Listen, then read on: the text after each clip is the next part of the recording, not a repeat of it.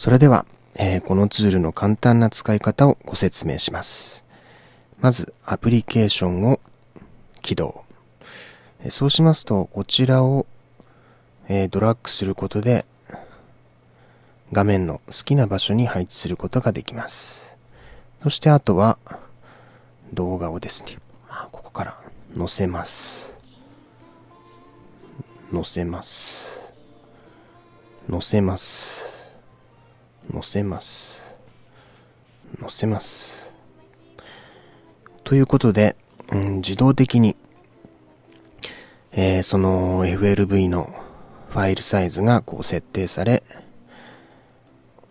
えー動画がご覧になれるわけですね。そうしましたら、あとは、えーここで動画を飼育しますね。はい。これでシーンのチェックができます。そうですね。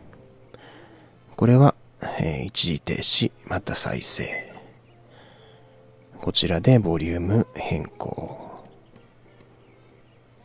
ですね。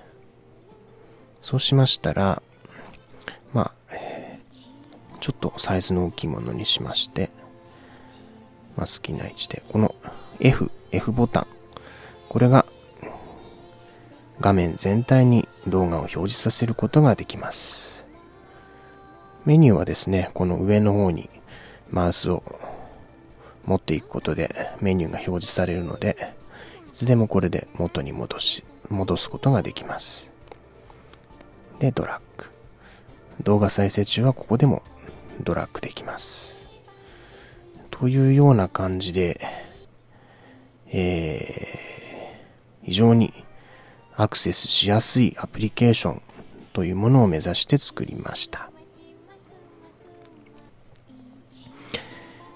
どうぞ何かの機会にお役立てください。それでは。